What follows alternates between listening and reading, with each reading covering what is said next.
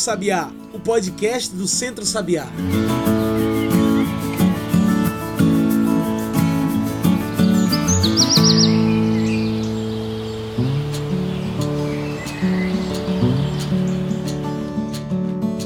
Olá a todos e todas que nos ouvem agora pelo Spotify e demais plataformas. Eu sou João Lucas e está começando agora o Cantos do Sabiá, nosso podcast semanal sobre o campo, a cidade e o mundo. Cantos do Sabiá, como você sabe, é o nosso podcast semanal. Então já segue a gente aí para não perder nenhum episódio. Já clica para seguir a gente aqui e nas nossas redes sociais. Se você usa o Instagram, o Twitter ou o Facebook, você pode procurar por Centro Sabiá. Lá você vai encontrar quem é o convidado da semana com antecedência. Então já segue a gente lá para ficar por dentro de tudo. E você também pode passar pelo nosso site, que tá de cara nova. Tá lindo, tá muito bonito. Então passa lá e vê tudo que a gente produz. Anota aí: www.centrosabiá.org.br. Tudo junto e sem acento. E hoje em nosso programa vamos fazer um programa diferente. Vamos fazer uma retrospectiva das lutas no ano de 2021 e vamos relembrar os desafios que este ano nos trouxe e são desafios à garantia de direitos em nossa sociedade, sobretudo num ano tão desafiador quanto esse. Enfrentamos a volta da fome, a pandemia da Covid-19, dados alarmantes do aquecimento global surgiram e também da seca. Isso tudo contribui também para o empobrecimento do nosso país e da desvalorização das lutas populares. Então, para começarmos a entrar no debate da resistência e dos desafios desse ano, vamos ouvir o nosso primeiro depoimento. Vamos falar de educação com a professora, coordenadora pedagoga e funcionária pública Raquel Virgínia. Quais foram os desafios da educação no ano de 2021? Vamos ouvir. Meu nome é Raquel Virgínia, sou professora, coordenadora pedagógica em uma escola municipal da rede pública do Recife. Sou servidora pública. Com relação aos desafios que esse que a educação enfrentou este ano de pandemia para que os direitos dos estudantes fossem garantidos, a avaliação que tenho feito é que a falta de acesso à internet e equipamento, além da dificuldade de uma vida inteira sem o domínio desses recursos e repentinamente eh, os estudantes tiveram de aprender a usar, foi um dos maiores desafios sem contar na ausência dos referidos equipamentos, na ausência do acesso à internet. Isso, de fato, dificultou, num período em que todos tinham que estudar remotamente, a aprendizagem ficou seriamente comprometida.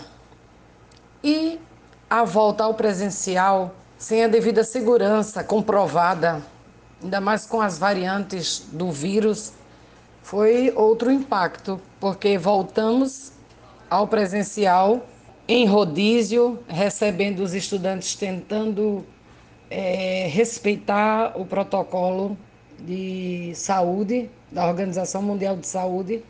Então, no sistema de rodízio, nem todos os dias o estudante está na escola, continua a defasagem de aprendizagem.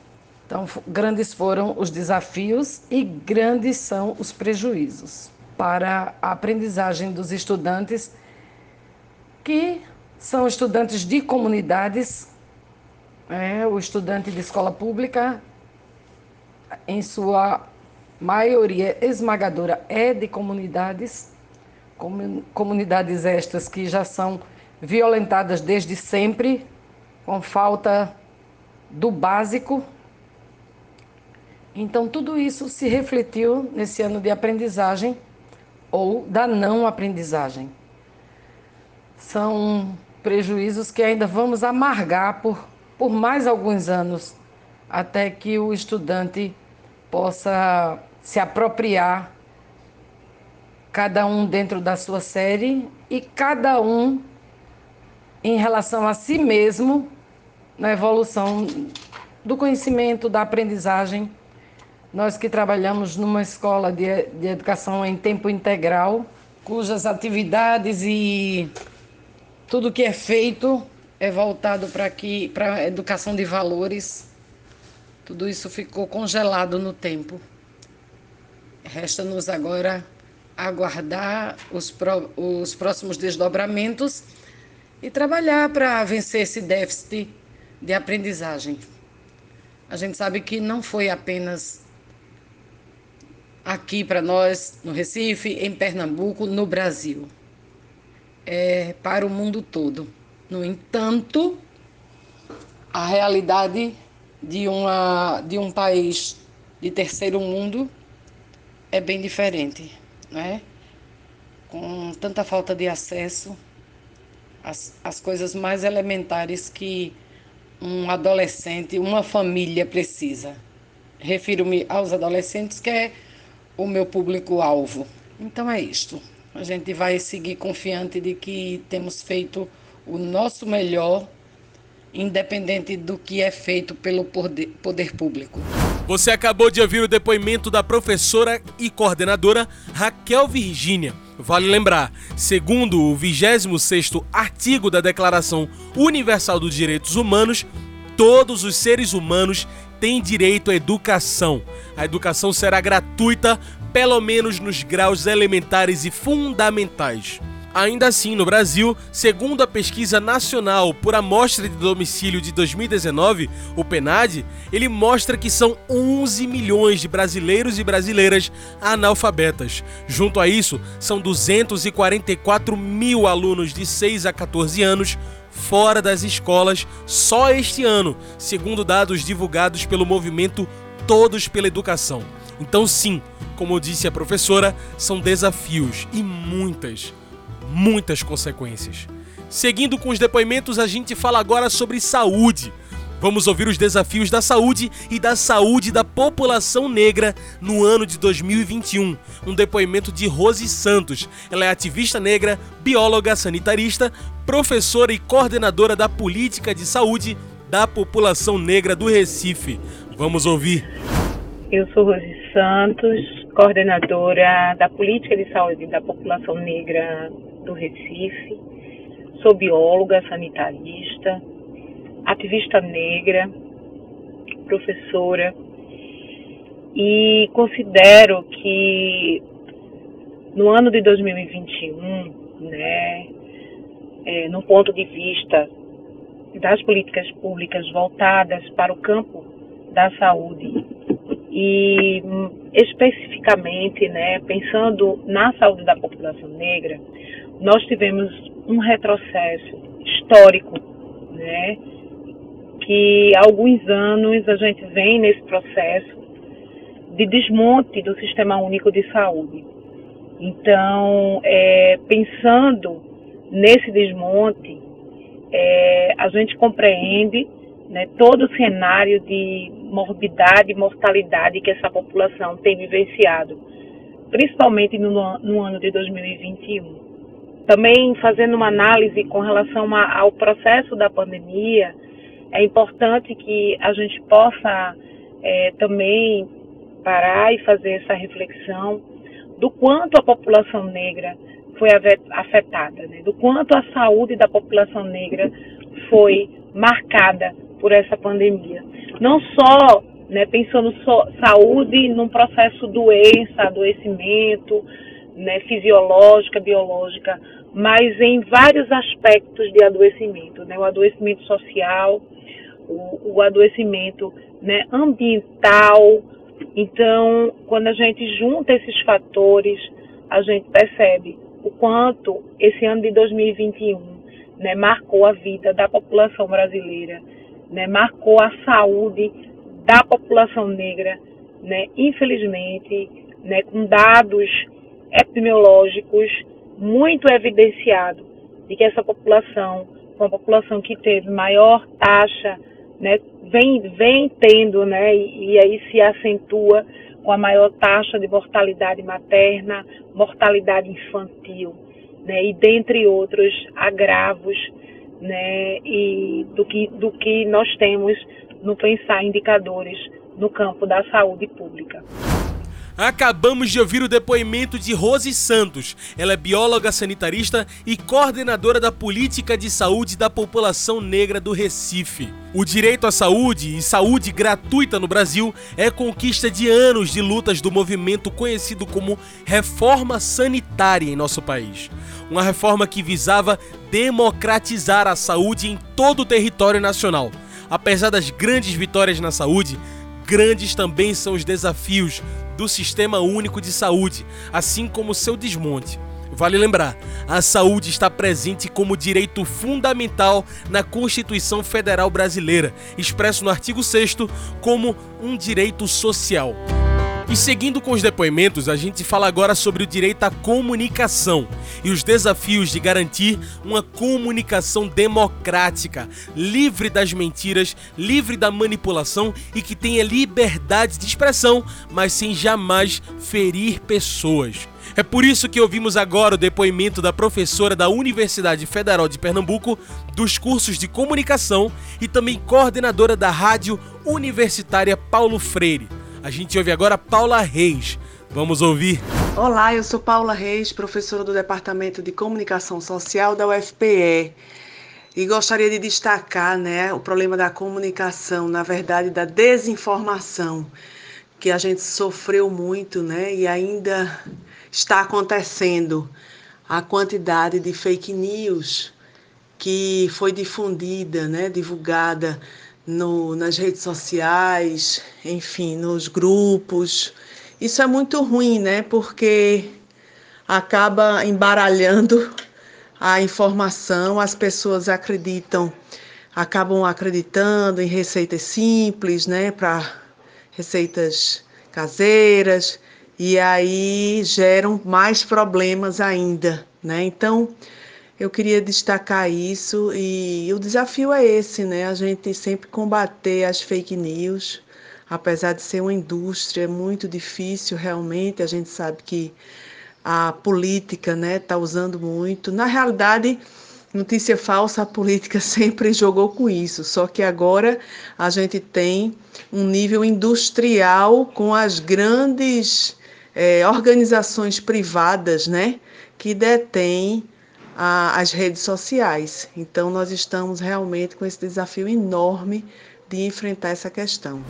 É, o direito à comunicação é um direito humano e fala sobre a possibilidade de diálogo e participação social, um instrumento para a garantia de outros direitos humanos e construção de uma sociedade mais democrática. E se falamos de direito à comunicação, falamos sobre informação. E aqui vai uma informação dramática. A fome já faz parte da paisagem de nosso país. A FAO, Organização das Nações Unidas para a Agricultura e Alimentação, apurou em 2020 que 8% da população brasileira vive uma insegurança alimentar grave e 24% da população brasileira enfrenta insegurança alimentar moderada e grave. São mais de 116 milhões de pessoas que convivem com algum grau de insegurança alimentar e 19 milhões em estado de completa fome. Para falar melhor sobre o assunto, convidamos a socióloga, especialista em promoção de vigilância em saúde, ambiente e trabalho e conselheira do Conselho Estadual de Segurança Alimentar e Nutricional, Solô Paiva. Vamos ouvir o que ela tem a dizer. Olá, sou Solô. Né? Falo sobre o direito humano a uma alimentação adequada e na contramão desse direito, reconhecido como um direito fundamental, temos o recrudescimento da fome, que é um estágio grave da insegurança alimentar e que vai na contramão do direito humano à alimentação adequada. Faço parte da equipe do Centro Nordestino de Medicina Popular, o CNMP.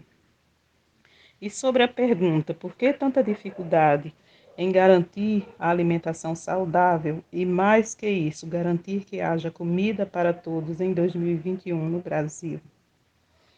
Eu quero dizer que estamos num continente, na América Latina, que é um continente onde se produz alimentos para exportação, mas tem uma a sua população vivendo uma grande contradição que representa uma taxa de 117 milhões de pessoas, acima da média mundial, segundo a ONU e a OMS, em situação de insegurança alimentar.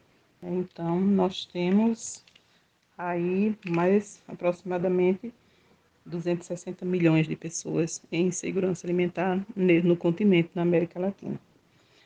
E no dia 25 de novembro, a Rede Brasileira de Pesquisa em Soberania, Segurança Alimentar e Nutricional, mais uma vez divulgou que 117 milhões de pessoas estão vivendo em algum nível de insegurança alimentar aqui no Brasil, que representa 55% da nossa população. Então, temos mais da metade da nossa população em situação de insegurança alimentar. Desses 117 milhões em insegurança alimentar, nós temos 19 milhões em situação mais grave da insegurança alimentar, que são pessoas que passam fome. Significa que nem tem, nem sabe quando vai ter alimentos, né, comida para comer, e que se alimentam também com alimentação insuficiente para nutrir suas necessidades né, diárias de alimentação e, consequentemente, isso tem uma influência grande na saúde dessas pessoas. E também que eu gostaria de chamar a atenção que essa situação ela é provocada pelo desemprego, pelas perdas de, das políticas públicas de segurança alimentar e nutricional, pela extinção do CONSEL, Conselho de Segurança Alimentar e Nutricional, por, dos programas de governos voltados para a produção de alimentos no Brasil, pela decisão política de não termos estoque de alimentos, pela falta de prioridades né, dos governos nos últimos cinco anos voltadas para a questão da alimentação da nossa população. A pandemia agravou essa situação, mas essa situação não começa com a pandemia. Ela é antes né, da pandemia. A pandemia, sim, agravou a situação. E, por último, quero destacar que a fome tem cor. É a cor negra que mais passa fome. Tem questões de gênero, né, a mulher, né, nas periferias. São elas que mais enfrentam a dificuldade de acesso a alimentos e que também têm classe social. São os mais pobres que estão passando fome. Acabamos de ouvir o depoimento de Solô Paiva, que fala sobre o estado alarmante da fome em nosso país. Vale lembrar que a alimentação é um direito humano universal. O direito humano à alimentação adequada ficou previsto na Declaração Universal dos Direitos Humanos, no artigo 25 Toda pessoa tem direito a um padrão de vida capaz de assegurar a si e a sua família saúde e bem-estar, inclusive alimentação. Infelizmente, sabemos hoje que o Brasil volta a ser o país da fome e esse direito, infelizmente, não é respeitado. Grandes são os desafios da agricultura e da agroecologia no ano de 2021, que se estendem para o próximo ano. E como falar da agroecologia é falar do avanço do desmatamento, da retirada dos espaços, da tomada de terras e também do avanço dos agrotóxicos, é preciso falar também dos direitos indígenas em nosso país. São anos verdadeiramente desafiadores para os povos originários brasileiros. É para entender melhor dessa resistência e dos desafios dessa resistência que agora ouvimos o depoimento de Sandriane Pancará, ela é professora, ativista, mãe e líder jovem. Vamos ouvir. Olá, me chamo Sandriane Lourenço, sou indígena do povo Pancará, Serrote dos Campos, município de Itacuruba, aqui no estado de Pernambuco, no sertão de Taparica.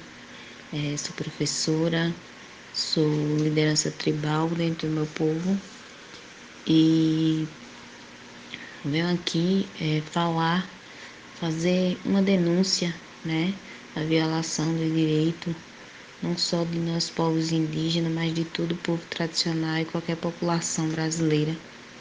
O direito da consulta prévia, quando há em risco, né, a sua integridade, a sua segurança, a integridade dos seus territórios sagrados está em jogo. É, meu município, Itacuruba, foi apontado já há alguns anos como escolha para receber um projeto de uma usina nuclear de seis reatores. E até hoje, é, ninguém da população itacurubense, muito menos os povos tradicionais que serão diretamente afetados com esse possível projeto, né, teve o direito à consulta prévia.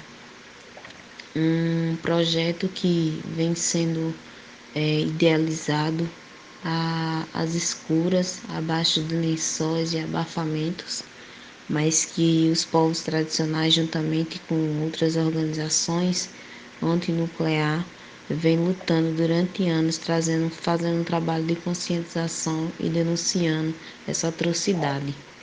A gente pede, clama pelo direito à consulta prévia, pois é nela que a gente vai indagar as, os impactos que podem ser causados às nossas comunidades e população, pois além do impacto ambiental, existe um impacto social muito grande na instalação de um projeto dessa magnitude.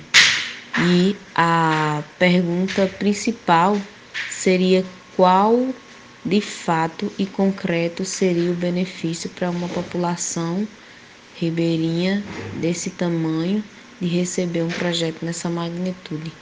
E a gente tem né, já traçado já várias falas de o porquê que somos contra, além da, da, do principal motivo, que é o direito de proteger o nosso meio ambiente e o nosso Rio São Francisco. Então, é, a gente vem denunciar esse descaso, além de outros descasos a mais que têm acontecido com outros povos tradicionais do nosso país, né? Essa invasão dos nossos territórios. Então, é, eu gostaria de deixar aqui a nossa denúncia, né? Essa violação, violação do nosso direito né, constitucional da consulta prévia quando ocorrer um risco de impacto social e ambiental dentro dos nossos territórios tradicionais.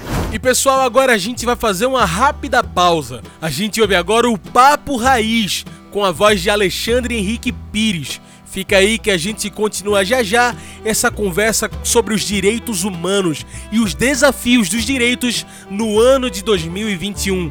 É um ano de resistência, é um ano de muita luta. Fica aí que a gente volta já já.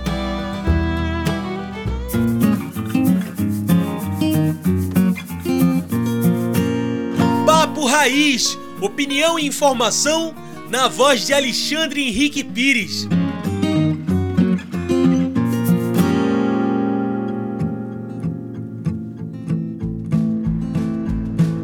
Olá, ouvintes do programa Em Sintonia com a Natureza. Aqui é Alexandre Pires, de volta aqui com a nossa coluna semanal Papo Raiz.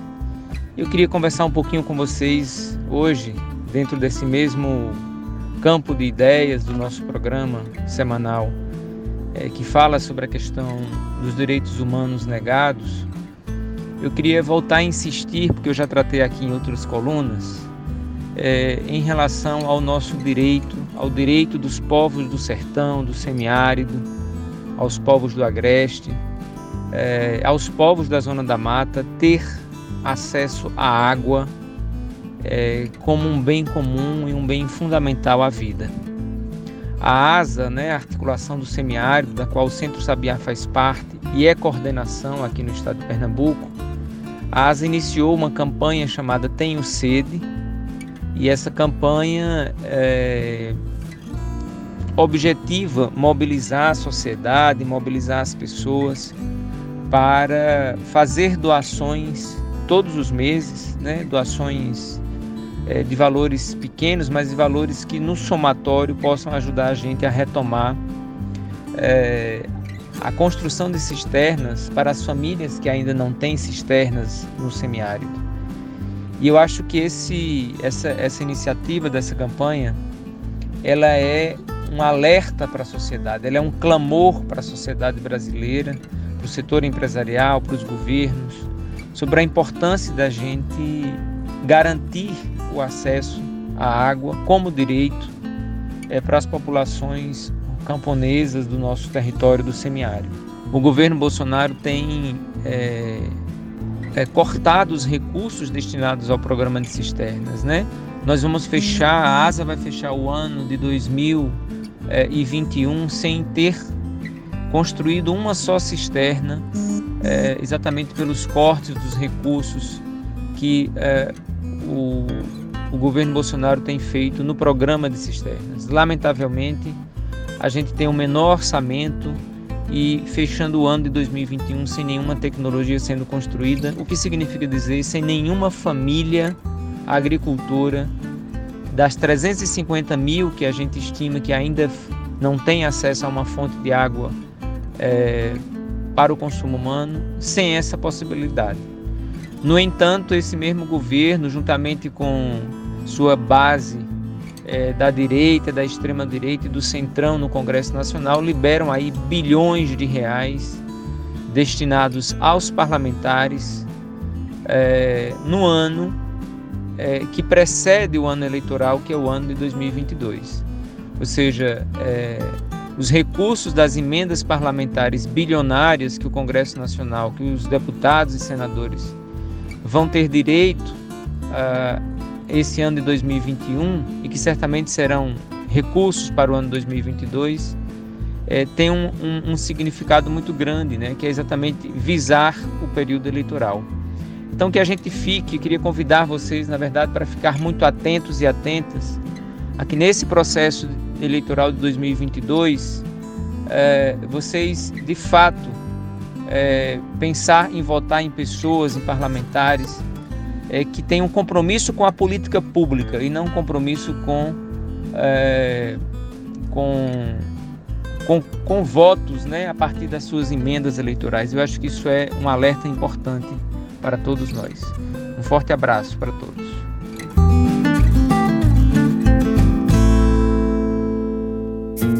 Você ouviu Papo Raiz, opinião e informação na voz de Alexandre Henrique Pires, uma produção do Núcleo de Comunicação do Centro Sabiá.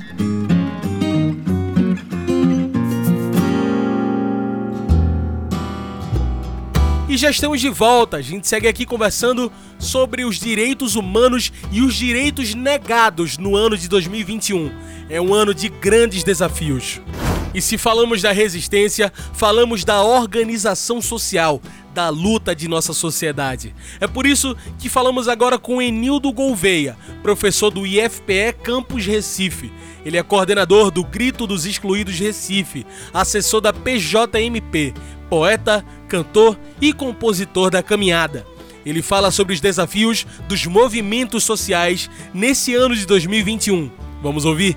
Olá, é, meu nome é Nildo Luiz Gouveia, eu sou professor da Rede Federal de Ensino, Instituto Federal de Pernambuco, Campus Recife, e sou da coordenação dos, do Grito dos Excluídos Recife. Também é, sou assessor né, da Pastoral da Juventude do Meio Popular, que é ligada à Igreja Católica. É, neste ano de 2021, em particular, é, principalmente na questão, analisando assim o, o grupo né, de, de vários movimentos que, que participam do, do Gritos Excluídos, né? A gente termina acompanhando um pouco da luta, né? E da organização de vários movimentos, é, a gente percebe que é, há uma dificuldade muito grande nesse momento de pandemia. Quer dizer, a dificuldade sempre existiu, mas agora acho que no período da pandemia muito mais, né? Porque a gente está num, num processo aí de, de empobrecimento da população e vários movimentos sociais tiveram que, além de dar conta das pautas que eles já dão, né, pauta pela terra, pauta pelos direitos trabalhistas, estão é, agora tendo que é, se mobilizar também para combater um, um, fenômeno né, que, que se acentuou nesse período, que é a questão da fome, né? Então, a gente, além de, de ter toda a nossa pauta de luta nas grandes questões, agora teve que também né, se mobilizar para é, combater a fome né, de vários companheiros e companheiras que ficaram sem emprego, que estão com dificuldade de se manter, né? E também é, nessa, nesse processo de, de combate, né, de luta contra a, a, toda a política que vem sendo adotada pelo governo federal. Nesse ano, com os, o movimento Fora Bolsonaro, né, realizando atividades mensais, então quer dizer, a, além de tudo isso, os, os movimentos tiveram que lidar né, com, com essa. estão tendo que lidar, na verdade, com essa questão da fome, né, da, da questão da saúde também, né, mas em especial da fome, né, porque quem, a pessoa com fome não tem. É, é, não tem como trabalhar outras questões. Então, infelizmente, esse é um dos direitos básicos, fundamentais, que a gente viu sendo, sendo negado agora né, desse ano de 2021, né, sendo acentuada esta negação dele. E é um desafio que a gente continue a nossa mobilização e que também dê conta desse processo. É bem verdade que, em meio a tanto desgoverno, desinformação e truculência aos movimentos sociais, fazem com que os espaços de luta diminuam cada vez mais. Uma das grandes derrotas em nosso país, em meio à pandemia, foi o aumento da violência contra a mulher em todo o Brasil. Para entender melhor disso e da luta organizada das mulheres rurais, vamos ouvir agora o depoimento de Ana Paula, mulher rural, negra e coordenadora geral do Movimento das Mulheres Trabalhadoras Rurais de Pernambuco. Vamos ouvir. Olá, pessoas. É, eu sou Ana Paula, sou uma mulher rural, né? moro no município de Jupi, no Agreste Meridional. Sou uma mulher negra e, e estou como coordenadora geral do Movimento das Mulheres Trabalhadoras Rurais de Pernambuco. É, eu vou trazer para vocês um pouco né, sobre as nossas percas no enfrentamento à violência contra as mulheres rurais no ano de 2021. Infelizmente, né, as percas elas se acumulam né, durante este período. É, por conta da Covid né, e o seu agravamento nos primeiros meses de 2021, muitas mulheres é, passaram a conviver mais né, com seus agressores, e isso expondo elas a muito mais riscos do que em outros tempos, né? e também a perca de renda, né? Assim, a perca de renda ela é visível e essa perca de renda traz vários prejuízos, entre eles a fome e a exposição à insegurança alimentar, né? que as mulheres negras e as mulheres do campo, das florestas e das águas são colocadas nesse, nesse lugar com muito mais facilidade. Né? é, mais vulnerabilidades, é, mais vulneráveis, infelizmente. Nossas maiores dificuldades né, no processo de enfrentamento à viol às violências contra as mulheres, é, ela começa a partir do acesso aos direitos básicos, né? como acesso à educação, à, à, à escola, né? como foi garantido para as pessoas pobres é, o acesso à educação básica durante o período da durante esse período da pandemia e principalmente né, a rede de proteção, né, a rede de proteção e de enfrentamento à violência contra as mulheres, que seja o acesso à justiça, o acesso a serviços, a outros serviços. Agora, um, um destaque, né, que é principalmente a falta de políticas públicas, né, que tenham condição, com capacidade de ser eficientes e eficazes para acolher essas mulheres. Pois é, Ana Paula. Grandes são os desafios para o ano de 2022 e para conseguir chegar a mais gente, utilizam até da religião para criticar movimentos sociais e justificar tantas violências contra mulheres, contra movimentos sociais e também contra a negritude. É pensando nesses tantos desafios que passam pela crença, pela cor e pelo endereço que agora vamos ouvir o depoimento do Babalorixá Paivo de Xambá. Ele é líder do terreiro Xambá e quilombo do Portão de Gelo, em São Benedito. Vamos ouvir? Bem, Aqui fala Ivo de Xambá, Babalorixá da Casa Xambá. Falando você sobre a questão de direitos humanos, é uma questão que passa pelo, passa pelo racismo. Porque racismo não é só me chamar de negro. Racismo é quando você não dá, não dá uma saúde adequada à sociedade. Racismo é quando você vê as pessoas que moram na periferia não ter saneamento básico, ter esgoto a céu aberto, porque aqueles que são autoridades sabem que aquele ambiente ali vai prosperar a doença, a maioria, a maioria dos tipos de epidemia que pode existir. Racismo é quando você não vê de formalidade alguma o Estado dando assistência nesse lugar. E quando o Estado chega, é com a polícia, é batendo, é fazendo desagressões. Veja bem, eu estava vendo ontem no Bom Dia Pernambuco que um preso aqui em Pernambuco, o governo gasta 900 e poucos reais na prisão de segurança máxima 35 mil reais. Você já pensou se o governo desse uma condições de igualdade a essas pessoas? Quem sabe que talvez hoje o Fernandinho Beiramar seria um professor universitário, estivesse ensinando pessoas, ou o Marcola seria um parlamentar mas os direitos humanos são negados nesse sentido. Então o racismo maior é isso. É essa a minha fala. Racismo é as pessoas não respeitar as religiões alheias, como é a questão de nós que fazemos religião de matriz africana, que todo dia somos chicalhados nos canais de televisão e não temos direito de resposta. Porque hoje em dia você, para ser Pentecoste, só basta pegar uma garagem, botar quatro cadeiras, uma Bíblia e satanizar o candomblé, e aí é pastor. Então a gente temos que ver os direitos humanos em todos esses sentidos. Bom dia, axé para você. Acabamos de ouvir o depoimento de Paivo, Baba Lorixá de Xambá e líder do terreiro Xambá e Quilombo Portão de Gelo. Vale lembrar, racismo é crime e, segundo a Declaração das Nações Unidas, nenhum Estado, instituição, grupo ou indivíduo deve fazer qualquer discriminação em matéria de direitos humanos e liberdades fundamentais no tratamento de pessoas, grupos de pessoas ou instituições com base na raça, cor ou origem étnica.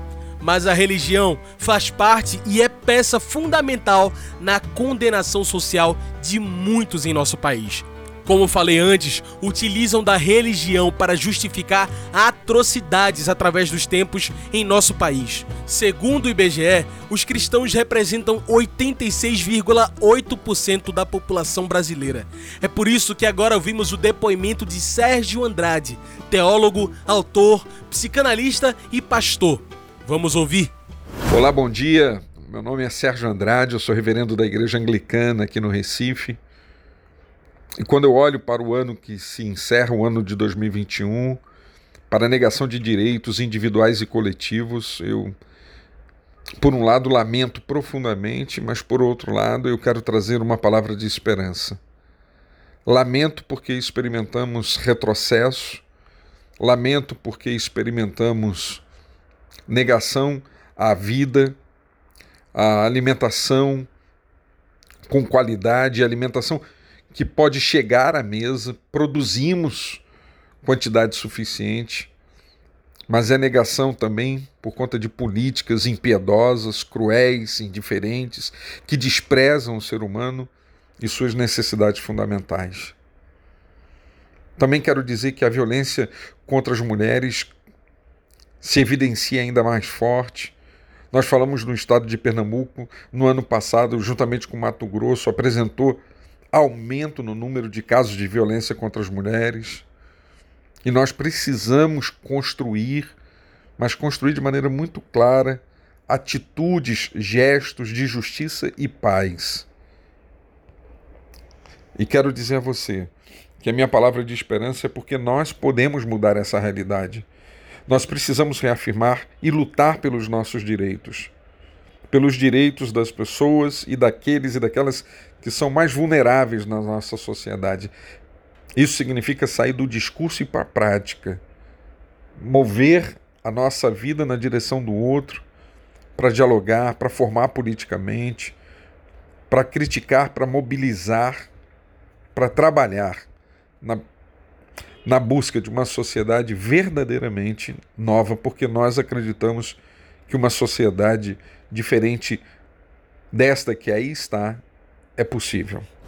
E você acabou de ouvir o depoimento do pastor Sérgio Andrade. Ele é teólogo, autor e psicanalista. E é isso, pessoal. A roda de depoimentos vai acabando aqui, mas a luta continua.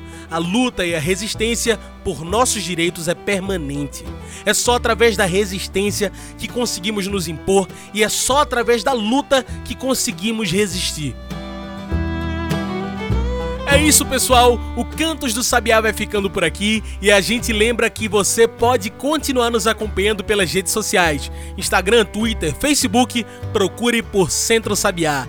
E agora tem o nosso site de cara nova. Você pode passar por lá e ver tudo o que o Centro Sabiá está fazendo. Anota aí: www.centrosabiá.org.br Pessoal, é isso. O Cantos do Sabiá vai ficando por aqui. Muito obrigado por participar com a gente hoje. Esse programa é uma produção do Núcleo de Comunicação do Centro Sabiá, com a locução de João Lucas. E tchau, pessoal. Até o próximo Cantos do Sabiá. A gente se encontra na semana que vem. Você ouviu Cantos do Sabiá. Cantos do Sabiá é o podcast do Centro Sabiá em parceria com o Brasil de Fato. うん。